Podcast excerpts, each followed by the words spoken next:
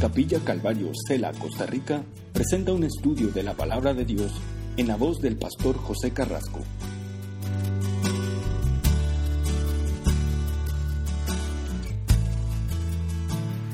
Te damos gracias, Señor, en esta noche y te pedimos que recibas nuestra alabanza, Señor, y que tú ahora nos hables, Señor, que nos enseñes por tu palabra, Señor, que a través de este libro de Salmos, Señor, podamos ver eh, lo que tú tienes para nosotros, Señor.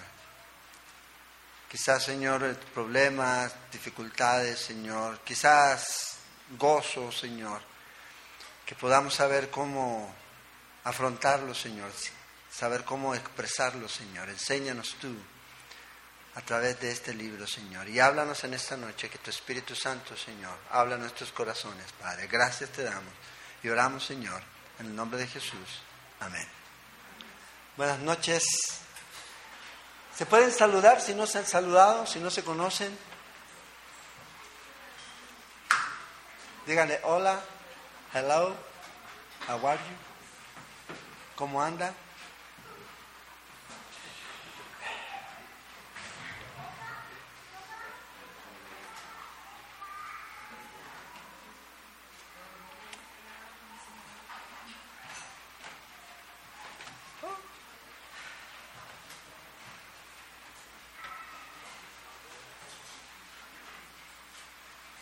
Aquí estoy.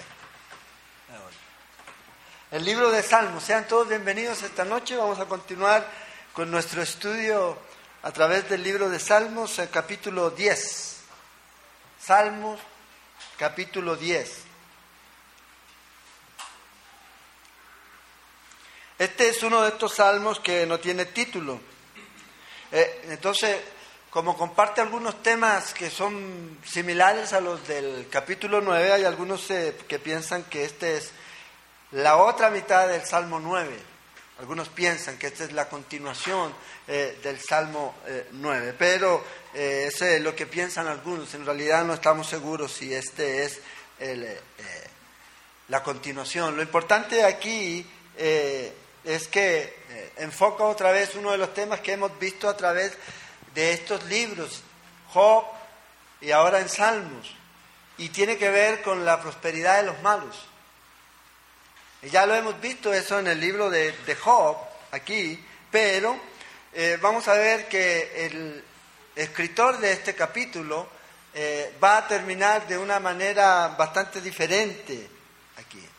Entonces, eh, mirando aquí en este salmo, hay algunos que las características que vamos a ver aquí piensan que es una referencia al hombre de pecado, al anticristo.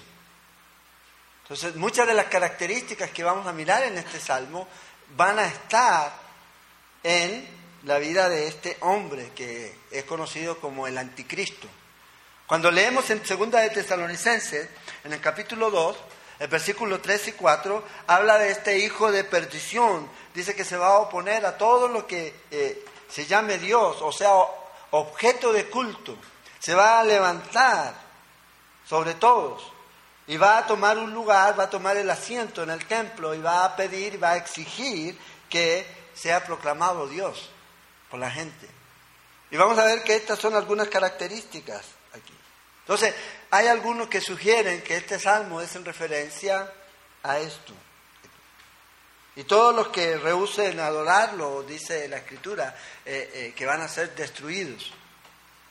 Eso es eh, lo que vemos cuando estudiamos la Escritura. Entonces, aquí este salmo comienza con esto, versículos del 1 al 4. La cuestión que siempre está en el aire es el éxito de los impíos. ¿Por qué el impío tiene éxito? ¿Por qué al malo le va bien? ¿Por qué prospera? ¿Por qué recibe a lo mejor como llamarían algunos, bendiciones y los otros no. Y aquí es donde comienza todo el asunto. Fíjate, versículos del 1 al 4. Dice, ¿por qué está lejos, oh Jehová, y te escondes en el templo, en el tiempo de la tribulación? Con arrogancia el malo persigue al pobre, será atrapado en los artificios que ha ideado, porque el malo se japta del deseo de su alma, bendice al codicioso y desprecia a Jehová. El malo por la altivez de su rostro no busca a Dios. No hay Dios en ninguno de sus pensamientos. Hay otros que eh, traducen esta, este último versículo que dice, no hay Dios en ninguno de sus propósitos astutos y presuntuosos. No está Dios en esto aquí. Ahora, yo creo que todos de una de otra manera, en algún momento a lo mejor hemos orado de esta manera. ¿Por qué Señor no haces algo con todo lo que está ocurriendo, con todo este mal, con toda esta situación aquí? O cuando usted está en problemas, Señor, ¿por qué no actúas? Y esto es algo que nos vamos a, ser confrontados todos nosotros. De una de otra manera. Y en parte de nuestra vida vamos a llegar a clamar aquí. Y esta es la pregunta que todos los que siguen a Dios alguna vez se hacen. Señor, ¿por qué no actúas? Señor, ¿por qué no estás ahí cuando te necesito? ¿Por qué en el tiempo de tribulación no apareces? Y a veces eh, nosotros nos hemos cuestionado, ya lo hemos visto en el libro de Job también aquí. Entonces, eh, a veces cuando eh, vienen estos problemas y vienen las situaciones, tendemos a veces como a alejarnos un poco de Dios, comenzamos a sentir de que Dios no está con nosotros. Pero eh, debemos entender que Él está ahí. Y eso es un asunto de fe, de creer que Él está con nosotros, a pesar de que yo no entiendo aquí. Y ahí es donde se pone a prueba nuestra fe, en lo que decimos decir, en lo que decimos creer. No, yo creo en Dios y con Dios hasta el final, en las buenas y en las malas. Pero a la primera situación en donde no encaja a lo que yo quiero para mí, yo soy Dios, ¿dónde está? Ay Dios, tan lejos. Ay, ¿por qué Dios? Y somos como ese disco, en mis tiempos ese disco, ¿verdad? De acetato, rayado ustedes, ¿ah? Y repetimos lo mismo y estamos así. Muchos cristianos están de esta manera aquí en esta situación todo el tiempo, ¿no? Tenemos que confiar en Dios. La preocupación, la ansiedad no se va a quitar por el hecho de que yo empiece a clamar y a clamar. Es un asunto de creer que Dios está en control y confiar en el Señor. Y a veces nosotros nos desesperamos más porque comenzamos a ver que Dios está como inactivo, Dios no está actuando aquí. Entonces dice, oh Dios, estás lejos, no estás aquí. Cuando más te necesito no estuviste. Y usted ve las películas, a veces hay películas eh, eh, que uno a veces ve en el cine y, tratan de eso. Y la gente se enoja con Dios, se molesta con Dios. El cristiano no tiene por qué molestarse con Dios. El punto aquí, y vamos a mirar en este salmo, es que Dios nos anima a confiar en Él aunque no entendamos. Él nos anima aquí a creer en Él, a permanecer en Él hasta el fin a pesar de que no entendamos, a pesar de que no podamos ver todo la figura, ver todo eh, eh, eh, el acto completo, solamente una parte, porque eso es lo que usted y yo ve. No vemos todo, no sabemos cómo va a terminar todo, solamente a veces vemos el inicio y a medida que se va desarrollando. Fíjate, dice aquí, ¿por qué no estás en tiempo de tribulación?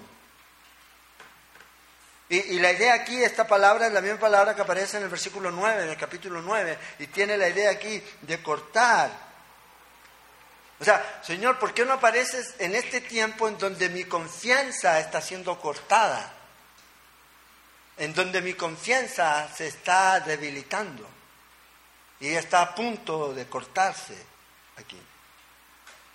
Entonces, este es lo que Él está transmitiendo aquí, una desesperación en este momento, en donde no sabe, no entiende todo. Y aquí es donde el clama, ¿por qué no vienes aquí?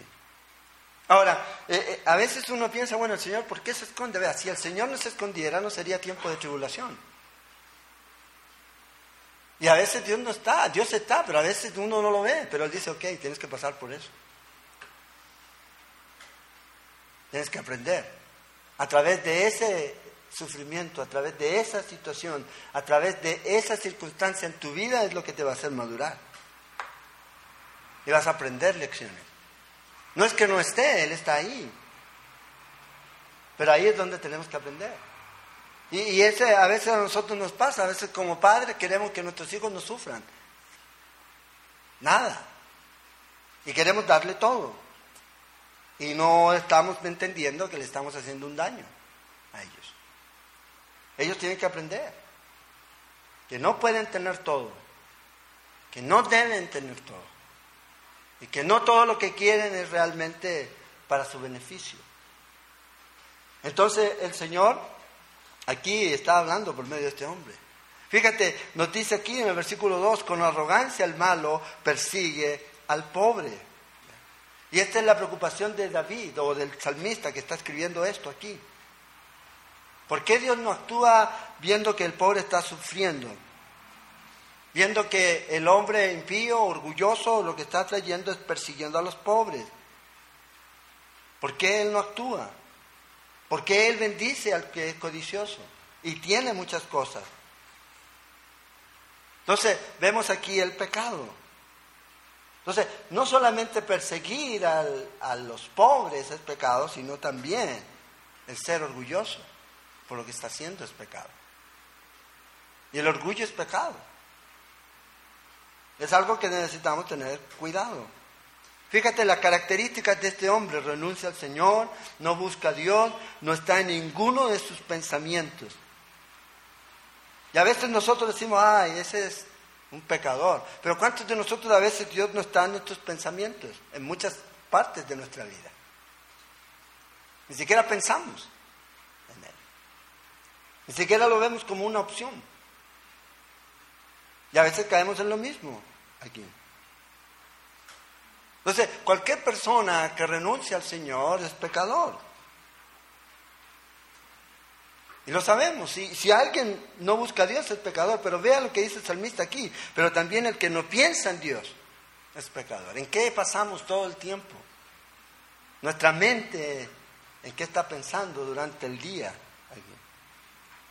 Fíjate, dice aquí que no está en ninguno de sus pensamientos. Y están en la misma categoría de aquel que renuncia a Dios, de aquel que no quiere a Dios. Entonces, lamentablemente a veces hay cristianos que están así.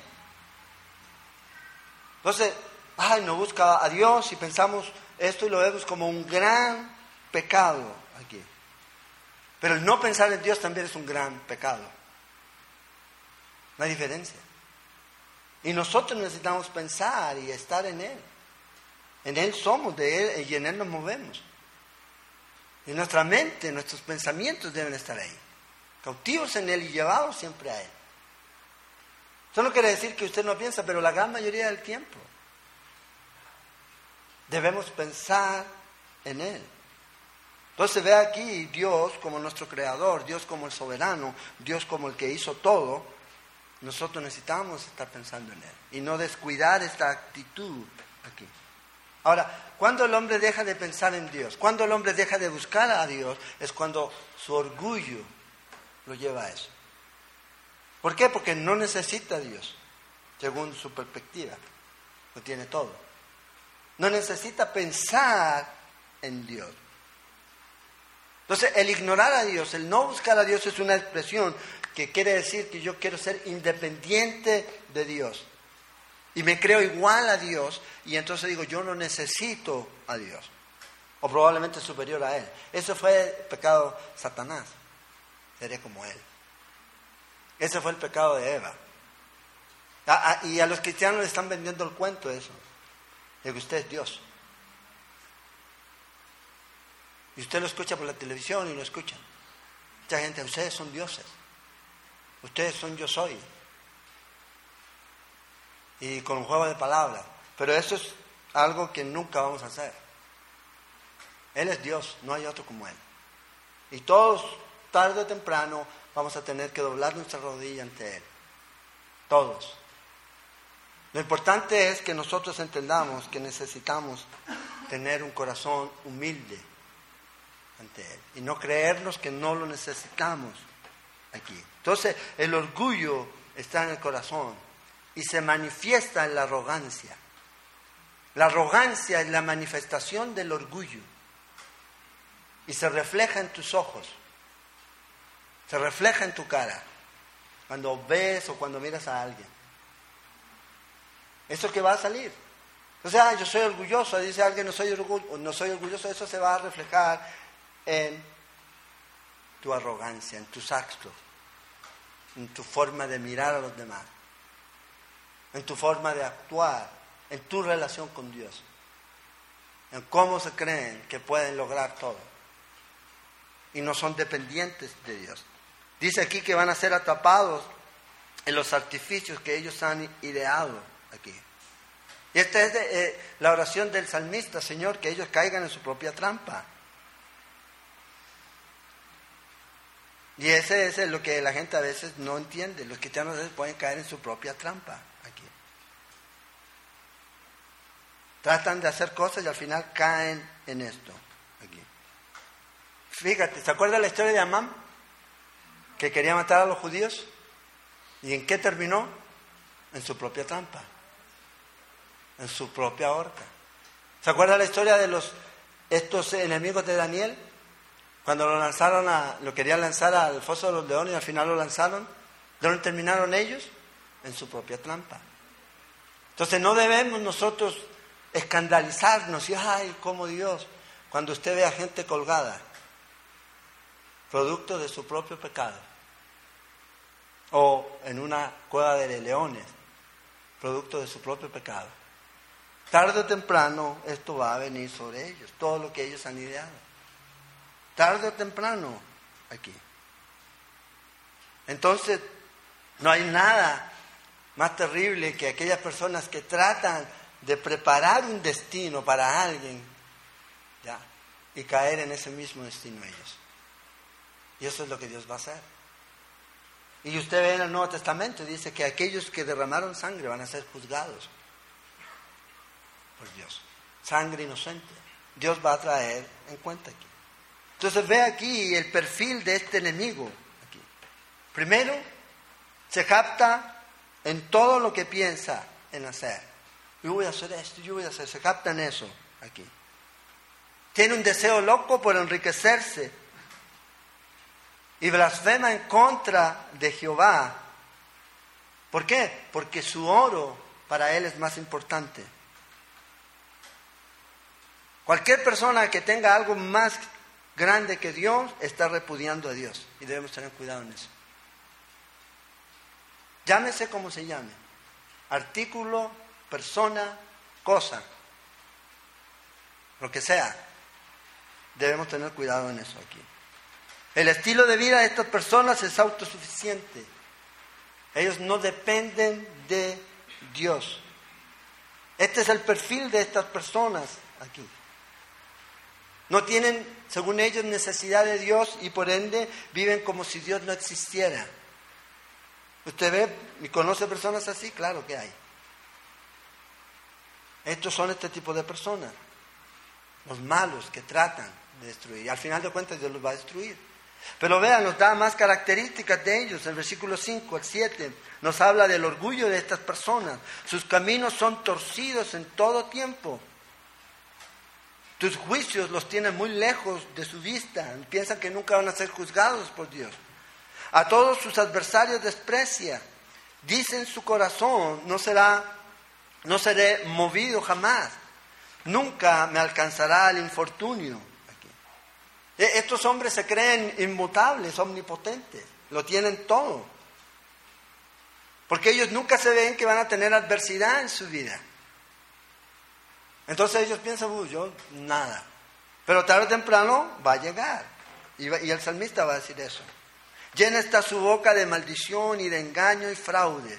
Debajo de su lengua hay vejación y maldad. Su camino siempre está prosperando. Y eso es algo que usted va a ver aquí. Y esto es lo que Dios, eh, el salmista está protestando en contra de Dios como que estos hombres malos eh, reciben una prosperidad constante, constante, y están siendo, como podrían decir algunos, bendecidos. Pero vamos a ver que tarde o temprano el juicio de Dios va a caer, aunque ellos digan el juicio no viene. Hay mucha gente que no cree en eso. De hecho, los mismos cristianos no creen en el juicio de Dios. No creen. Porque si creyeran en el juicio de Dios, no vivirían como viven muchos de ellos. No hay temor de Dios, lamentablemente ni siquiera a veces detrás del púlpito, para enseñar. No creen en el juicio de Dios. Que piensan que ellos están sobre otros.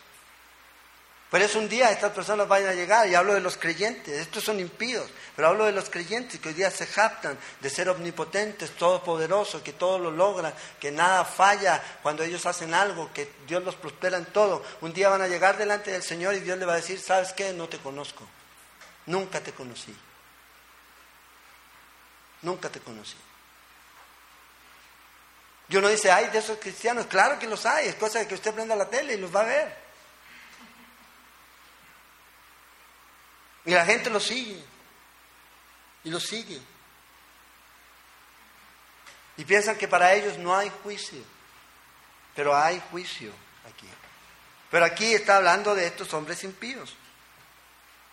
De estos hombres impíos que lo único que hacen es crecer y crecer y lograr cosas materiales y hablar en contra de Dios. Entonces a veces nosotros pensamos que si Dios mostrara su juicio ahora, probablemente cambiarían de camino. Dios ya lo hizo una vez y el hombre no cambia. Y lo ha hecho y lo va a seguir haciendo y el hombre no cambia.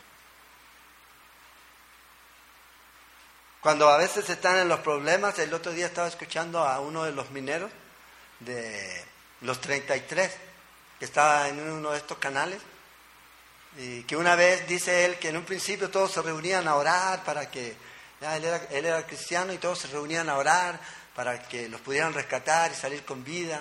Y tenían como lo que él llamaba él unos cultos, las reuniones y todo. Pero una vez que ya eh, el asunto llegó y les comenzaron a mandar alimentos y todo lo demás, entonces ya la asistencia bajó, la congregación, ya ya algunos no llegaban, y a veces pasa, a veces la gente puede ver el sufrimiento por un momento, pero una vez que eso se quita ya sigue en su camino. Y esto es algo que tiene que ser voluntario, no obligado aquí. Y es aquí lo que él está diciendo. Ahora, lo importante es saber, y debemos tener esa confianza y esa seguridad de que Dios va a juzgar. Dios va a traer juicio. Dios es el que realmente tiene la última palabra. Él es la autoridad, no el hombre. No yo, yo no manejo a Dios, yo no manipulo a Dios. Nadie puede manejar ni manipular a Dios. No hay nadie que sea así. No, Él es Dios. Él es Dios y Él hace como Él quiere aquí. Y puede llamar a la gente, si ellos no vienen, bueno, tarde o temprano, ellos van a ser juzgados aquí. Se burlan, dice. Ellos dicen, nosotros nunca vamos a ser conmovidos. Esto es lo que el, salmista está viendo en el pecado de esta gente. Fíjate, dice que en su boca hay engaño. No poco engaño, sino dice que su boca está llena de él. Engaño. Y la idea aquí que hablan blasfemias y todo eso es que contaminan el aire con lo que ellos dicen.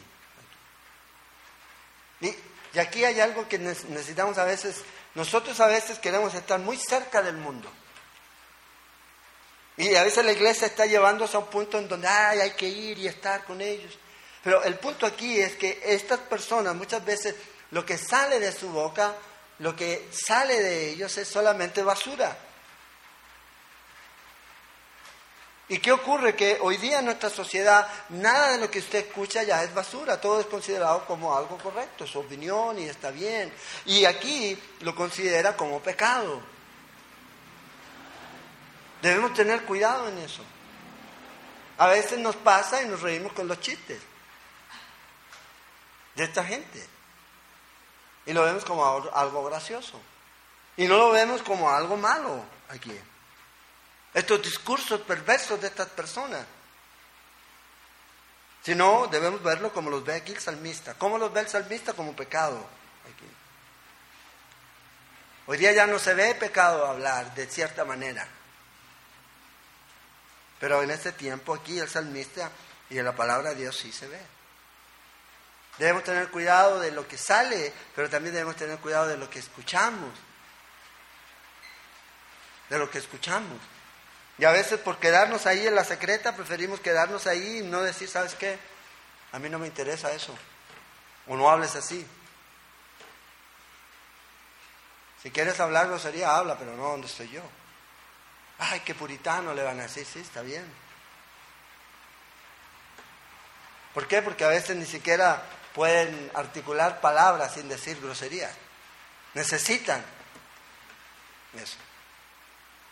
Y debemos nosotros tener cuidado en eso. Por eso debemos tener cuidado con lo que escuchamos, pero también con lo que sale de nosotros. Entonces estos hombres se japtan y hablan cosas que son pura basura. Ahora, no solo hacen aquí y, hablan blasfemias y son orgullosos, sino que también son violentos. Fíjate, versículo 8.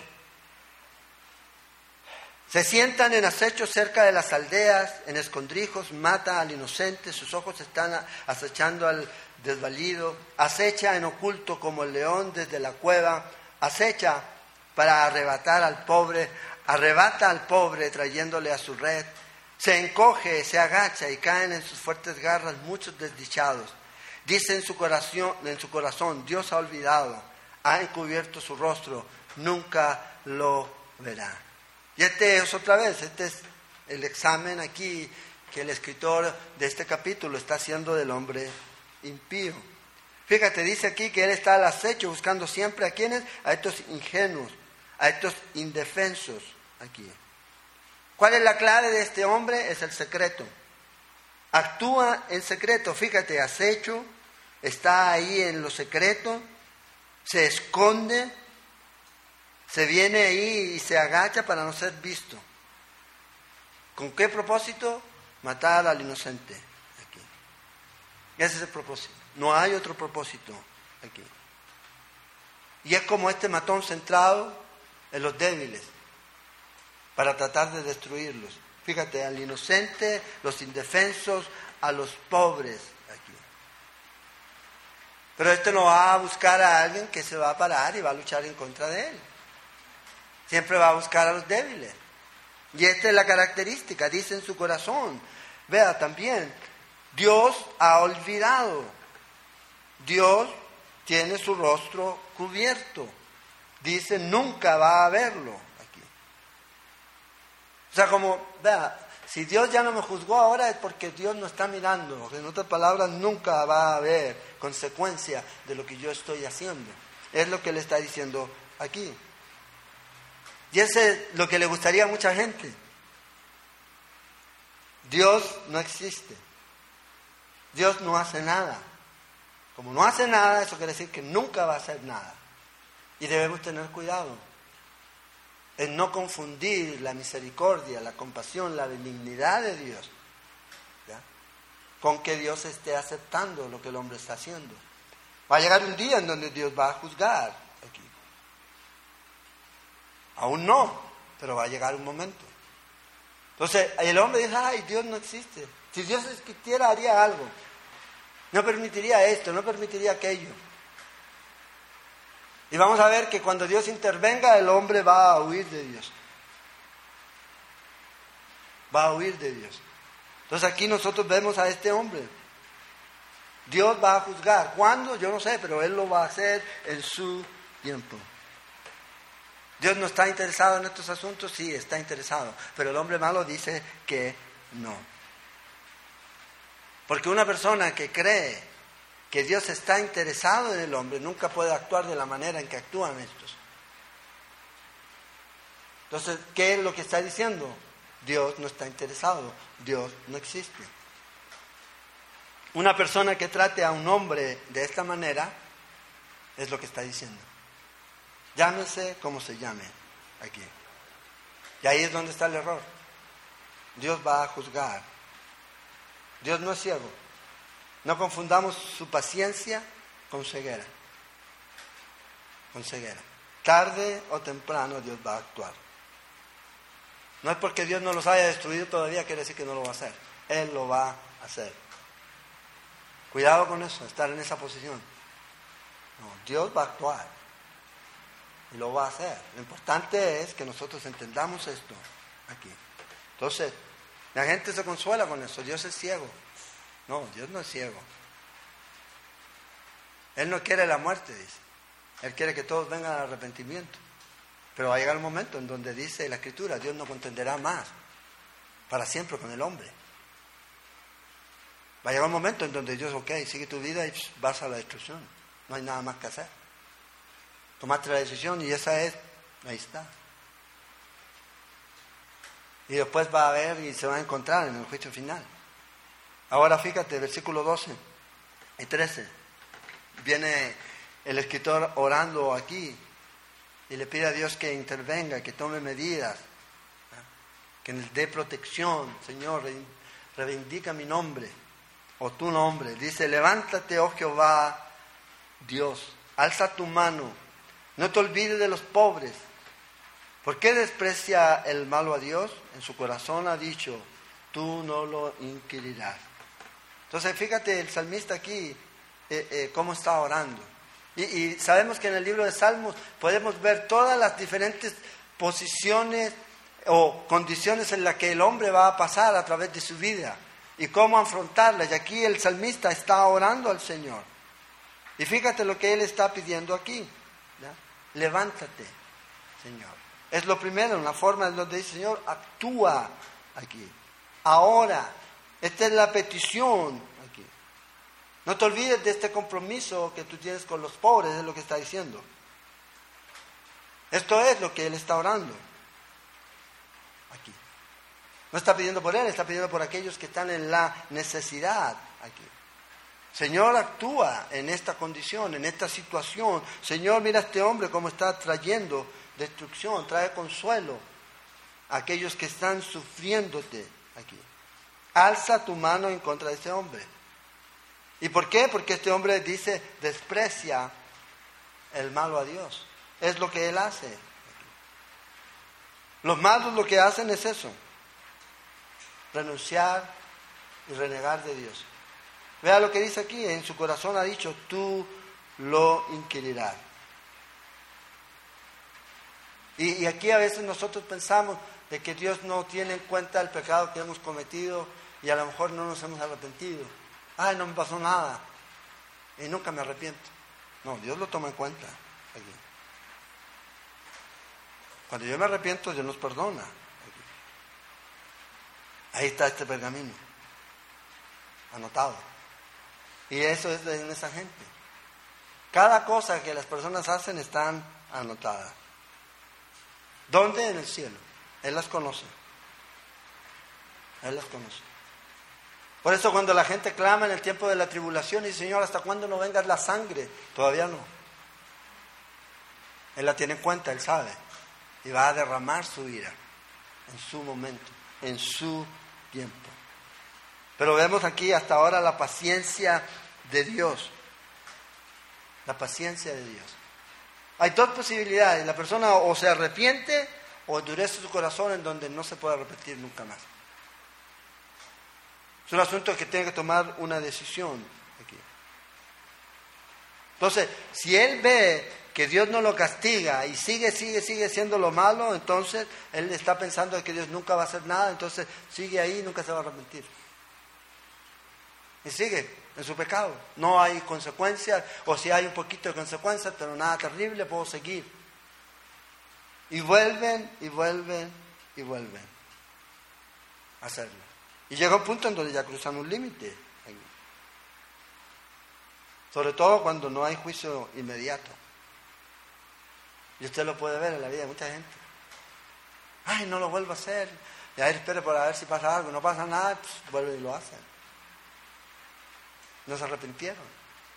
El verdadero arrepentimiento lleva acción de arrepentimiento, genuina. Pero si no pasa eso, entonces van a seguir lo mismo. Dice el versículo 14 y 15, dice, tú lo has visto porque miras el trabajo y la vejación para dar la recompensa con tu mano. Hay una recompensa. A ti se escoge el desvalido, tú eres el amparo del huérfano, quebranta tú el brazo del inicuo y persigue la maldad del malo hasta que no haya ninguna, hasta que no hayas ninguna. Entonces, fíjate aquí, esta es la reflexión de este hombre. Dios lo ha visto todo. Él no se le escapa nada. Él está preocupado por los problemas del pobre, del desvalido. Él está preocupado por eso. Y Él va a dar su recompensa. Fíjate la confianza que tiene este hombre. La recompensa está en tu mano. Ahora, yo me debería de preocupar de alguna recompensa que pueda recibir de Dios si yo estoy viviendo el pecado. Si yo estoy viviendo para Dios. Si no tengo a Dios en mi vida. ¿Por qué? Porque así como el hombre que tiene a Dios en su vida va a recibir recompensa, ya tiene la salvación, pero además Dios lo va a recompensar por su obra, por lo que Él ha hecho. El impío, además de estar ya condenado, también va a recibir y va a pagar por lo que Él ha hecho. Más látigos le serán al que sabía que lo que estaba haciendo era malo, dice el Evangelio de Lucas. Entonces, cuando alguien sabe y está pecando y está haciendo algo sabiendo que lo que está haciendo es malo, entonces, hey, no solamente estás condenado si no tienes a Cristo, además estás amontonando para ti ira. El juicio de Dios más severo. Así va a ser. Y, aquí es, él, él está confiando. Fíjate, dice, tú vas a responder por el desvalido y vas a dar amparo al huérfano tú vas a quebrantar el brazo del inicuo. Entonces la oración de este hombre aquí es para ayudar a los débiles, para que venga sobre el malvado y los destruya. Y va a quebrantar el brazo de este. Fíjate, dice que lo va a seguir hasta que no quede nada. No quede nada. Ahora, esto va a ocurrir si esta es una referencia al anticristo, esto va a ocurrir cuando el Señor regrese por segunda vez. Al inicuo. Es un nombre para el anticristo en las escrituras. El inicuo, el hijo de pecado, el hijo de perdición, el anticristo. Pero también va a ocurrir para cualquiera que hoy día esté viviendo su vida y tarde o temprano Dios lo va a llamar a su presencia y va a darse cuenta de eso. ¡Wow! se equivocó toda la vida, errado, no tomó la decisión. Yo siempre me pregunto qué ocurre en las personas que han escuchado, que han vivido en una familia creyente, y ellos se rebelan en contra de Dios, se rebelan en contra de Dios y mueren. Cuando lo primero que ven cuando abren los ojos están ahí siendo atormentados. ¿Te imaginas tú? Saber que siempre tuvo la verdad aquí y nunca la recibió y nunca la recibió. Que la rechazó y la rechazó y la rechazó. Imagínate. Es terrible. Aparte de todo lo que implica, es terrible. Por eso es importante que nosotros seamos buen testimonio en donde quiera que estemos. Buen ejemplo. Porque es probable que es la única Biblia que ellos puedan leer. Sea tu vida. Y que puedan ver ese ejemplo. Ahora, dice aquí Verso 16. Jehová es rey eternamente y para siempre. Y, aquí él está viendo hacia el futuro. Porque él no está viendo todavía esto. De que él es rey eternamente. Él lo cree. Y está mirando aquí a algo que aún no ve o al lugar que aún no llega, pero como si él hubiera llegado como si él lo hubiera, en fe. De su tierra han perecido las naciones. El deseo de los humildes oíste, oh Jehová. Tú dispones su corazón y haces atento tu oído para juzgar al huérfano y al oprimido, a fin de que no vuelva más a hacer violencia el hombre de la tierra. Entonces, fíjate cómo la fe de este hombre va creciendo a través de esta situación. Ve todos estos hombres cómo se enriquecen, después está viendo el orgullo, la maldad de estos hombres, pero él comienza a orar para que Dios traiga juicio sobre ellos y luego termina aquí, Señor, tú eres justo, tú eres eterno, tú eres rey de reyes, a través de la meditación. Y la meditación no es vaciarse, Nosotros no creemos en la meditación yoga. El yoga no es bíblico, el yoga no es para los cristianos. El yoga te puede llevar a un punto en donde te puedes meter en un mundo espiritual diferente. Porque es vaciarse y dejar que algo te... No, no. Nosotros nos llenamos de qué? De la palabra de Dios, meditar en la palabra de Dios. Y la fe viene por el oír y el oír la palabra de Dios. Y ver la obra que Dios ha hecho en el pasado, ver la obra que Dios está haciendo, ver las promesas que Dios tiene en su palabra, aferrarnos a ella y confiar en Él. Y gozarnos en eso. Dios lo va a hacer. Y es lo que el salmista está haciendo aquí. Es como que si pareciera aquí que todos estos problemas al final desaparecen. Entonces cuando tomamos la perspectiva de Dios el eterno, soberano, el rey de reyes, el que está en control, el que puede hacer y deshacer, entonces toda la perspectiva que nosotros tenemos a ver como tenebrosa, lúgubre y todo lo demás desaparece. Porque nuestra perspectiva a veces solamente está enfocada en los problemas. Ay, ¿qué me va a ayudar? Si vamos a Dios vemos que el asunto es así, es minúsculo. Para este Dios eterno, que es rey para siempre, y que va a juzgar a todos y va a traer a todos los que se merecen aquí. Ahora, esta es una declaración no solamente de este hombre, sino que a través del Antiguo Testamento vemos que Dios es declarado rey de Israel. Éxodo 15, 18 nos dice eso. Y en otras partes de las Escrituras. Todo esto se mantuvo hasta 1 de Samuel 8, cuando el pueblo rechazó el reinado de Dios y pidieron un rey. ¿Y qué dijo Dios? Samuel, no es contigo, es conmigo. A ti no te rechazan, no rechazan a mí. Pero siempre Él ha sido declarado rey. Siempre. Y ese debe ser el rey de nuestra vida y debemos tener esa confianza. Su reinado va a llegar un día y la venganza va a venir también. Fíjate, dice aquí que los reinos de nuestro Señor y de su Cristo van a venir para Él. En el libro de Isaías, en el capítulo 41, versículos 11 al 13, aparece hablar acerca de esto aquí. Dice, he aquí que todos los que se enojan contra ti serán avergonzados y confundidos serán como nada y perecerán los que contienden contigo. Buscarás a los que tienen contienda contigo y no los hallarás.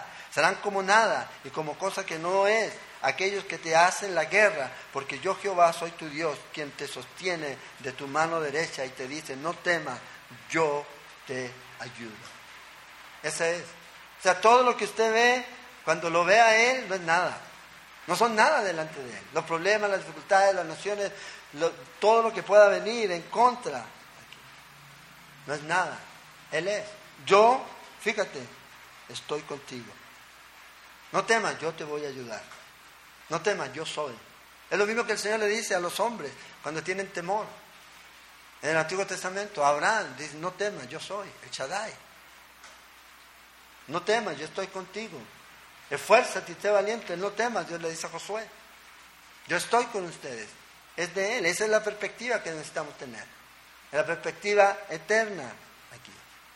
Dice aquí que todo esto, estas naciones van a ser eh, eh, destruidas. Todo Dios lo va a destruir. Probablemente algunos piensan que es en referencia a los cananeos de, de ese tiempo o al final. Pero el asunto es que Dios va a ayudar y va a destruir a todos en su momento, a todos los que se oponen a Dios. A todos va a venir el, rey de reyes, Jehová de los ejércitos. Hay ejército. El ejército no es malo. Porque Dios tiene su ejército y usted es parte de ese ejército. Usted es un combatiente. Estamos en batalla, en batalla espiritual. Y si no estamos apercibidos, vamos a morir en el campo. Dios usa eso. Dios lo ha usado y lo va a seguir usando. El hombre es el que le da las connotaciones malas a todo lo que Dios hizo o a lo que Dios hace, pero no Dios. No Dios. Él es el rey de reyes, el Señor de los ejércitos. ¿Se acuerdan cuando Pedro pum, le cortó la oreja? Y le dijo, ¿acaso tú crees que yo si oro al Padre no va a enviar legiones de ángeles para que peleen por mí? Tenía su ejército y ellos estaban así para que solo el Padre dijera ya y ellos ya. Destruyan todo. Dios lo va a hacer. Va a venir y un día vamos a venir con Él a tomar posesión de lo que Él compró la cruz, esta tierra, y a destruir a los enemigos de Él y a los que han destruido este planeta. Él lo va a hacer. Ahora dice aquí, el deseo de los humildes oíste. Vea la, la confianza que Él tiene. Bienaventurados los humildes. Es parte de las bienaventuranzas. ¿Para quiénes? Para los cristianos. Él los va a ayudar, no los va a abandonar. No los va a dejar. Entonces, necesitamos tener nuestro corazón y nuestra mente puesta en Él, sensible a Él, rendida a Él. Y Él siempre tiene su oído doblado para escucharnos. Él siempre nos va a escuchar. Cuando oramos, cuando clamamos a Él. Entonces lo importante es el corazón, nuestro corazón preparado a lo que Dios pueda hacer. Entonces fíjate aquí lo que Dios hace. Primero Dios prepara el corazón. A través de todas estas tribulaciones que tú pasas y yo paso, Dios está preparando tu corazón. Y cuando tú estás en esta situación, Dios pone en ti una oración. Porque a veces nosotros pensamos, uy, qué linda oración me salió a mí. Esa oración no salió de ti. Sí, salió de tu boca, pero fue puesta por Dios. Y además que fue puesta por Dios, Dios la oye. Uy, qué bonito, ¿cómo está orando este hombre? Y responde. Es Él el que pone en nosotros tanto el querer como el hacer. ¿Se acuerdan? La gente dice, ay, este eh, eh, Moisés, ¿cómo oró? Cuando ora por el pueblo intercede, Señor, si no quita mi nombre del libro. ¿Quién puso esas palabras en el corazón de Moisés? ¿Su carne? Ese fue Dios. Ese fue Dios. Lo mismo Pablo. Dios es el que pone en nosotros y Dios nos lleva a situaciones para que nosotros oremos aquí. Y esto es lo que nosotros vemos. Cuando tú oras, las cadenas se rompen. Y, hablo literalmente. ¿Se acuerdan de Pedro? En Hechos 12. Porque a veces la gente, de las cadenas espirituales. No, yo hablo literalmente. Cadenas caen, puertas se abren. En Hechos. Usted lo puede ver cuando la iglesia estaba orando por Pedro. Cuando estaba en la cárcel. Ya habían matado a Jacob y oraban para que Pedro pudiera salir de ahí. Bueno, Dios intervino. Dios abre las ventanas de los cielos. ¿Se acuerdan Primera de Reyes? Eso es lo que hace la oración. Eso es lo que hace la oración. Pero Satanás, ¿qué quiere hacer? Siempre tratar de amedrentarnos. Hay tres títulos de Satanás que tratan y nos enfocan bien en el trabajo que él hace. Uno es el dragón y denota esto su malicia, lo malo que él es. El otro es la serpiente, denota su astucia, cómo él actúa. Y el león, que denota su fuerza, como él actúa. Pero ninguno de estos puede resistir a la oración de Dios. Si estamos orando aquí. Esther y, el tío de Esther oraron y ahí quedó todo lo que Amán quiso hacer. ¿Se acuerda? Dice que oraron y ayunaron. La oración de David hizo que el consejo de Aitofel fuera un consejo no oído. Es la oración. Es la oración la que hace ahí. Es la oración del rey Assad cuando ora, cuando el ejército etíope venía para destruirlos con toda su fuerza. Es lo mismo nosotros, no es de otra manera. No es con estrategias humanas, es a través de esto. Es a través de la oración. Y esto es lo que es este salmo, una oración. Declaramos lo que vemos y luego Dios nos va mostrando lo grande que Él es y, Señor, ¿qué estoy haciendo? Él es grande aquí. Y debemos mantenernos ahí. Ahora, en el capítulo 11 vamos a mirar un par de, el versículo 1. Solamente. ¿Cuál es el antídoto que usted usa para las malas noticias. Porque siempre vamos a recibir malas noticias y la gente a veces está ahí, bueno, ¿qué voy a hacer? David, y este es salmo de David, este salmo 11. David estuvo en casi todas las situaciones en las que un creyente puede estar. Entonces es un buen ejemplo a seguir. Rico, pobre, perseguido. Donde usted lo quiera poner, ahí estuvo David. Falló igual que todos nosotros. Y vemos la acción de este hombre aquí. En esta oración aquí en específico. ¿Cómo actuamos cuando somos atacados o se nos vienen a nuestros oídos malas noticias? Cuando estas noticias son malas. Ahora, yo cada día que usted ve la noticia, ¿qué ve la noticia? De algo bueno. La primera pareja gay que se casa, que allá legalizan la marihuana, que, que se cayó un avión, que este chiquito aquí, y usted ve pura violencia, pura guerra, pura muerte aquí. Puro alboroto político, que la fiesta navideña no sé cuánto, que los millones no sé dónde, y, uno ve, ¿ya? Todas estas cosas. Aquí. Y veamos cuál es la respuesta de David a esta situación. Dice, versículo 1, este es un consejo de alguien malo, de alguien, o a lo mejor no malo, pero que quiere hacer algo bueno, pero en realidad está haciendo algo malo. En Jehová he confiado, dice. ¿Cómo decís a mi alma que escape al monte cual ave? estaban diciendo, probablemente huye.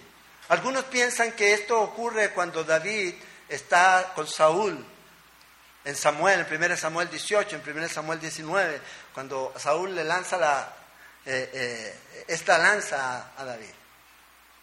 Y, y, vea lo que él dice, ¿cómo usted viene a decirme a mí, si es mi amigo, que yo escape y suba como un ave? Y la razón es porque yo he confiado en Dios. Entonces, si usted ha confiado en Dios, usted no puede huir. Si usted huye, si Dios no le dice que vaya y huya, entonces usted realmente no ha confiado en Dios. Estos hombres le están diciendo, huye como este pájaro, vuela sobre, los, sobre las montañas y ándate lejos aquí. Pero David dice, ¿cómo voy a hacer esto si estoy diciendo que confío en Dios? Y ahí es donde a veces Satanás nos derrota. Cuando pensamos a lo mejor creemos que necesitamos huir. Necesito tiempo, necesito apartarme, necesito esto. Hey, estás confiando en Dios. ¿Cuál es tu Dios? ¿Cuál es tu Dios? ¿Grande? ¿Mediano? ¿Pequeño? ¿O solamente para algunas cosas que tú puedes solucionar? Entonces sí. Porque a veces confiamos en Dios solamente en aquellas cosas que yo puedo solucionar. Ay, oré al Señor y se solucionó, pero tú lo hiciste a veces. No fue Dios. Necesitamos tener cuidado aquí. Entonces, fíjate aquí, Satanás siempre va a tratar de engañarnos, él es astuto. Y una de las cosas que él va a usar es desconfianza. Dios no te puede ayudar, huye mejor. Hácelo tú, prepara tú tu plan aquí. Trae a los amigos más cercanos a uno y comienzan a convencerte de hacer esto o aquello. Sabiendo lo que Dios dice en su palabra, aún así, no confiamos en Él. Y confiamos más en lo que un hombre me dice que en lo que Dios nos dice en su palabra. Y yo no estoy diciendo que usted no vaya y pida consejo, pero si va a ir y pedir consejo a alguien que no conoce a Dios, no te va a dar el consejo de la palabra de Dios, entonces va a escuchar cualquier cosa. Pero hay gente que le cree, pues lo dijo un profesional. Entonces, ay, como lo dijo un profesional, entonces, pero no le creen a lo que Dios dice, en Él he confiado. ¿En quién hemos confiado? Porque la vez que tú huyes, vas a comenzar a oír todo el tiempo. Cada vez que hay peligro, cada vez que hay esto, cada vez que hay una situación difícil, cada vez que estás en una crisis, vas a huir. Y nos olvidamos de que Dios es inmutable, que Él es poderoso, que Él es suficiente para ayudarnos, para salir adelante. Sea lo que sea aquí. Sea lo que sea. Y los hombres van a decir, vea, te vas a destruir. Haz algo. Pero tú has confiado en Dios. Dios te está guiando. Si Dios te está guiando, bueno, confía y sigue confiando. Porque el enemigo va a venir y va a venir. ¿Para qué? Para que tú pares de servir. Tú pares de hacer lo que Dios te ha llamado a hacer. Eso es lo que Él quiere. ¿Y qué hace? Desconfianza y segundo, temor miedo. Lo que hace. Desconfiamos y comenzamos a tener miedo. El miedo es el enemigo de la fe. Es el enemigo de la fe. Dios nos dice confiar. Yo he vencido al mundo. ¿Por qué no creemos? No confiamos en Él.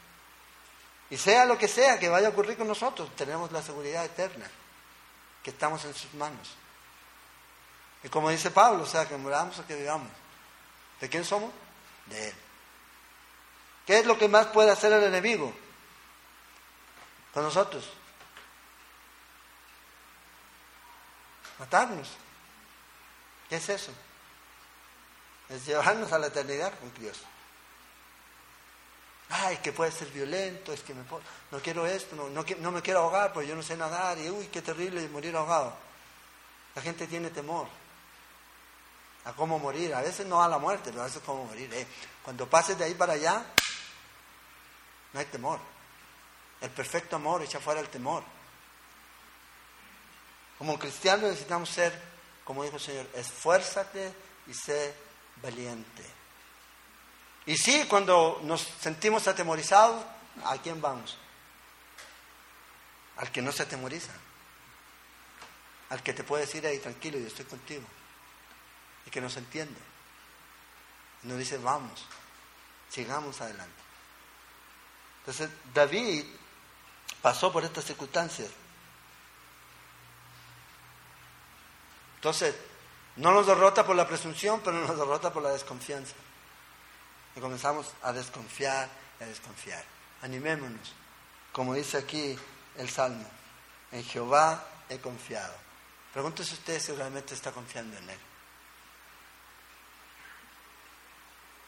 Aunque todo lo que usted tiene desaparece, ¿en quién confía usted? O las personas más queridas que usted tiene se van. O si nadie más quiere seguir a, Cristo en su familia, ¿qué va a hacer? eso puede pasar. El asunto es en quién ha confiado usted. Confiamos en Él. Él es nuestro Señor, Él es nuestro Salvador. Y Él nunca nos va a dejar solos. Te va a dar todo lo que tú necesitas para seguir adelante. Todo. ¿Qué necesitamos? A Cristo. Y Él ya lo dio. Y lo tenemos en nuestro corazón. Y con Él estamos completos. Lo tenemos todo. Oremos, Señor. Gracias te damos por tu amor y gracias, Señor, por recordarnos por medio de estos salmos, Señor, que necesitamos Tener cuidado a veces en desconfiar de ti, en desconfiar de tus promesas, de tu palabra, sino que aferrarnos a ellas y descansar en ti, Señor. Porque a veces nuestra alma se puede abatir, se puede angustiar. Pero como decía el salmista, ¿por qué se abate? ¿Por qué se angustia? Si estamos confiando en ti. Ayúdanos, Señor, a que tú seas lo más grande, lo más importante para nosotros. Y que realmente podamos ver como esa roca más alta que yo, en la cual podemos estar firmes, anclados a ella. Y que nada ni nadie nos puede mover, porque tú estás con nosotros. Tú eres todo lo que nosotros necesitamos Tú eres nuestra ayuda, tú eres nuestro proveedor, nuestro sanador, nuestra fortaleza, nuestra protección. Tú eres todo, Señor.